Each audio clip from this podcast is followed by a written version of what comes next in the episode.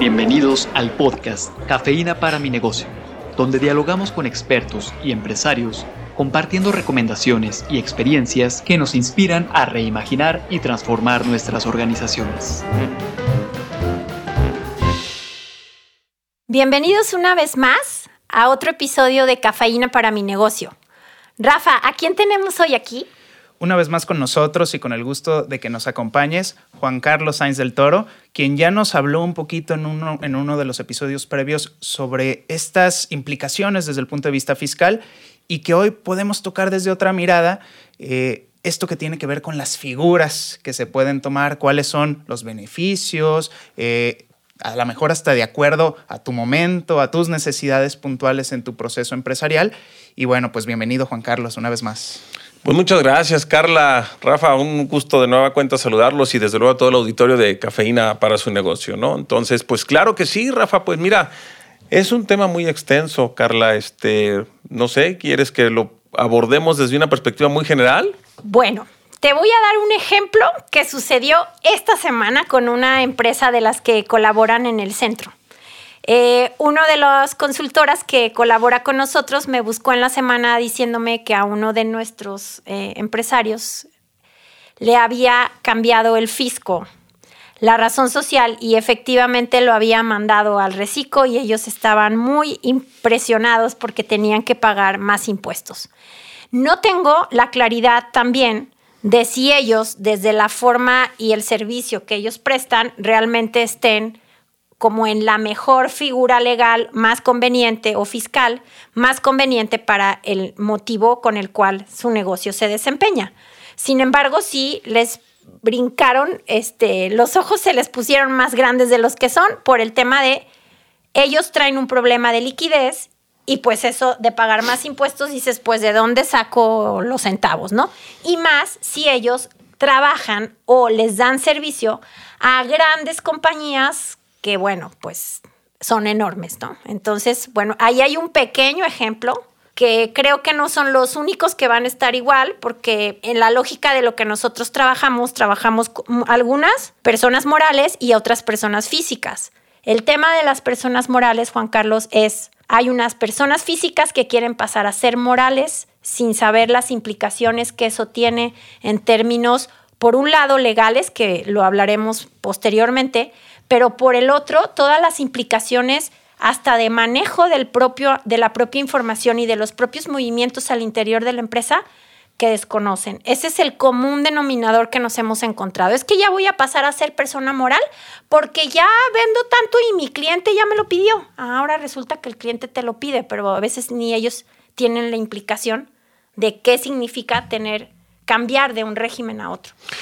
Muy bien, pues claro que sí. Mira, vamos a abordarlo si te parece desde tres ópticas. La primera, con relación a lo que sucede con esta empresa que obviamente das el ejemplo muy claro déjame dar la primera respuesta desde el punto de vista de la legalidad por parte de la autoridad.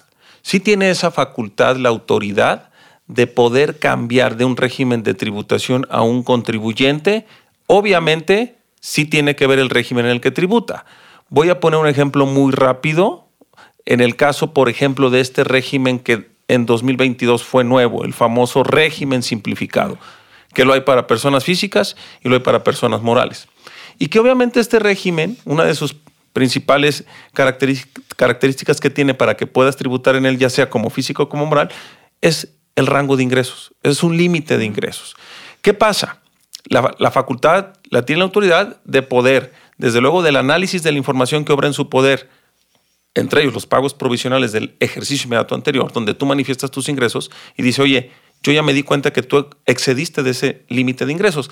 No, no, hay necesidad de que tú me avises, yo te voy a cambiar en automático porque ya tengo la información.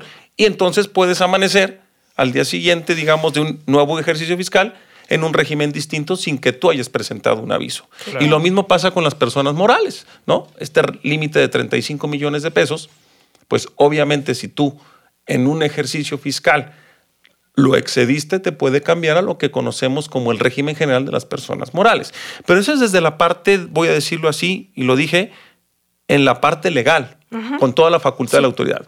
Ahora, déjame decirlo, ¿qué pasó durante el mes de febrero? Bueno, como estamos iniciando un nuevo ejercicio y en febrero se presenta la declaración del mes de enero, la parte, y no haciendo mal uso de un micrófono, la parte absurda es que la autoridad en esa vorágine fiscalizadora y que espero no se hayan asustado los contribuyentes. Pero ¿qué pasa o qué pasó? Pues que porque están moviendo el sistema en el cruce de información y en jalar a través de algoritmos toda la información contenida en comprobantes fiscales, lo que sucedió es que, pues, confundieron, el propio sistema está confundido y pudo haberte dado en tu aplicación, que es donde tú presentas tu declaración como persona moral o como persona física, y te dice, ah, caray, esta no es mi información y no puedo yo presentar con base a lo que a mí me corresponde porque el sistema está confundido y te está poniendo datos de una plataforma distinta en un régimen fiscal diferente al que tú debes de tributar y pues vaya el susto porque dice, caray, a mí no me corresponde pagar estos impuestos porque es un problema del sistema y eso desde el arranque del mes de febrero se ha presentado y se presentó este problema, ¿no? Entonces, ahí pues la autoridad está actuando y tiene que resolver esa situación. Ahora, en la parte tercera, afortunadamente ahí, Rafa, tú eh, ahorita lo, lo, preguntabas, pues bueno, sí es una, un abanico muy grande en la posibilidad de las tributaciones, ¿no? Y hay que abordarlo desde diferentes ópticas.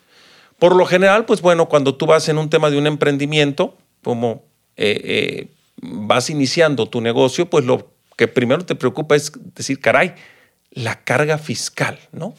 Entonces, desde el punto de vista, en las actividades empresariales tenemos diferentes alternativas, ¿no?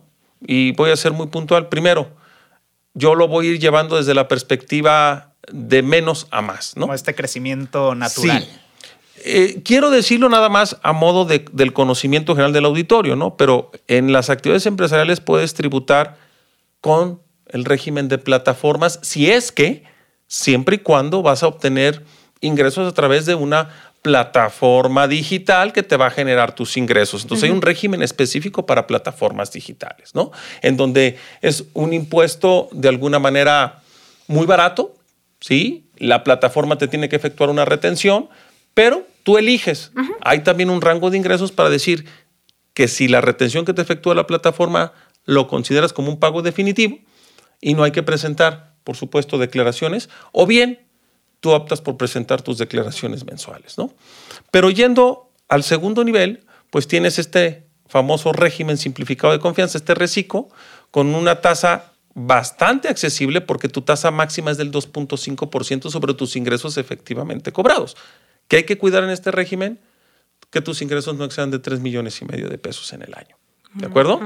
Y ya de ahí en adelante, pues lo que tienes es el régimen general de las actividades empresariales donde tributas tal cual como una empresa. Es decir, con tus ingresos, tus deducciones, tus pagos mensuales, tus declaración anual, pero obviamente pues con toda la posibilidad de deducir todas tus erogaciones que están relacionadas con tu actividad, ¿no? Entonces, en ese sentido, para la parte de actividad empresarial, en persona física, obviamente su contrapar en una persona moral, si se elige tributar como persona moral, pues tendríamos en primera instancia el régimen simplificado de confianza con ingresos de hasta 35 millones de pesos, pero no nomás hay que cuidar los ingresos.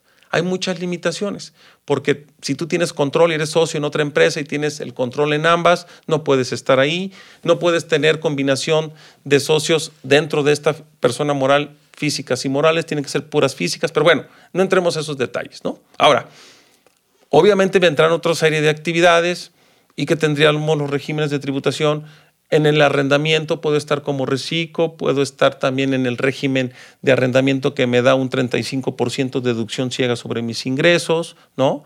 Obviamente eh, en la parte del sector de agricultura, ganadería, pesca, silvicultura, hoy todavía permanece un, un régimen con exenciones en la parte de ingresos y con una reducción en la tasa del impuesto a llegar a una tasa efectiva del 21%. Entonces, hay muchas alternativas. Ahora, ¿qué es lo importante aquí? Justo, el poder acercarte a una asesoría y yo lo voy a decir sin ningún prejuicio de nada, ¿no? Yo siempre he recomendado, dentro de mi ejercicio profesional, que cuando tú vas a arrancar y vas a iniciar un negocio, por ahí escuché yo un capítulo de un buen amigo de Adolfo Amarillas que hablaba del tema acerca de la, de las cuestión de las constituciones de las empresas, ¿no? y, eh, para, para, los efectos de esta formalización de, de, los negocios y cuando tienes además socios, ¿no? Sin embargo, yo creo que hay que contemplar, y sí se puede hacer en efecto, que puedas arrancar a lo mejor bajo un régimen de persona física, Habrá que ver cuál es tu proyección de ingreso. Oye, si estás dentro de los tres y medio, arráncale, porque todos quisiéramos pagar una tasa máxima del 2.5 sobre mis ingresos, claro. claro. Y eso te permite crecer. Claro. Te aligera una carga fiscal. Y hay forma, sí, de poder distribuir, en todo caso, con tus, voy a decirlo, con tus partners, sí, sí lo puedes hacer, ¿no? Hay, que, hay, hay, hay, hay formas para hacerlo, ¿no? Igual, si estás en un régimen de actividad empresarial como persona física, pues bueno, nomás hay que cuidar esas formas. Y lo digo así porque, bueno, en efecto, eh, el irte ya con la formalidad de la Constitución, como bien me tocó escuchar esa cápsula de eh, episodio. episodio, ese episodio de, de, Adolfo, eh, muy interesante, por cierto, y, y el tema es que cuando no se da el negocio, el liquidar una sociedad, pues sí, te va a costar pero desde mi posición en la parte fiscal, hoy ha sido un verdadero problema, es un calvario ante la autoridad cancelar el RFC de una persona moral. ¿Sí? Hay casos, hay casos en los cuales te puede llevar dos, tres años por temas de la problemática de citas o porque no traía tal letrita en el acta, etcétera, ¿no? Entonces, digo, pero es cuestión nada más, insisto, de ver cuál es esa proyección, cuál es esa planeación que tienes y alguna vez eh, eh, lo dijimos aquí, ¿no? Es justo hacerle el traje a la medida a, esa persona, ¿no? Juan Carlos, si yo estoy como, puedo tributar en estos diferentes regímenes de personas físicas y llega ese momento en el cual yo como sociedad, como persona física, tomo cierto nivel ya de ingresos. Y entonces resulta que lo que yo he encontrado aquí es porque mi cliente ya me dice que tengo que ser moral y entonces voy a ser moral. ¿Qué implicaciones tiene en términos fiscales ser de pasar de persona física a pasar a una persona moral? Pues mira, Carla, con relación a tu pregunta, sí son dos situaciones muy diferentes. Cambia radicalmente la forma de la tributación en una persona moral y en una persona física. Sí, definitivo, no es exactamente igual Obviamente, eh, pues es cuestión de análisis la conveniencia. Y mira, nada más por algo muy rápido. Algo que a veces no se contempla es que las personas físicas todavía tienen una gran ventaja, sus deducciones personales, ¿no? Que una moral no tiene los gastos médicos, dentales, hospitalarios, intereses hipotecarios, pólizas de seguro de gastos médicos. Pero bueno, no por una situación así voy a decir, no, entonces no constituyo la persona moral. Hay muchas cosas como temas también patrimoniales, ¿no? Entonces hay que cuidar muchas situaciones en este sentido y un poco conectando con lo que pones sobre la mesa y, en las dos ocasiones que has estado aquí con nosotros, el tema de asesorarte, porque al final creo que esta decisión no se toma a la ligera.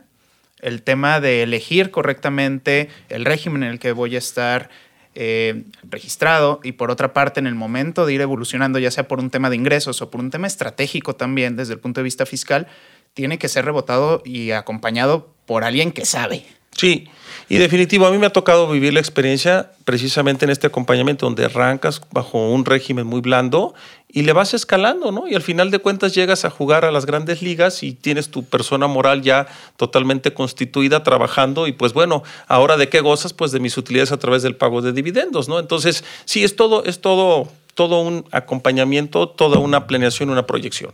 Pues quiero cerrar este episodio dejando un mensaje muy claro para nuestros escuchas, que cuiden cuáles son las cartas de sus contadores y también que cuiden y tengan la precaución de tener a un fiscalista cercano de la operación de su negocio, de su empresa, donde ambas figuras puedan generar estrategias para el bien del negocio. Y bueno, pues ha sido un gusto. Gracias por estar aquí, Juan Carlos. Gracias a ustedes. Un gusto de nueva cuenta haber estado aquí. Muchas gracias. Hasta luego. La cafeína comienza a hacer efecto. Compártanos sus impresiones en la sección de podcast de nuestro sitio web universidadempresa.iteso.mx.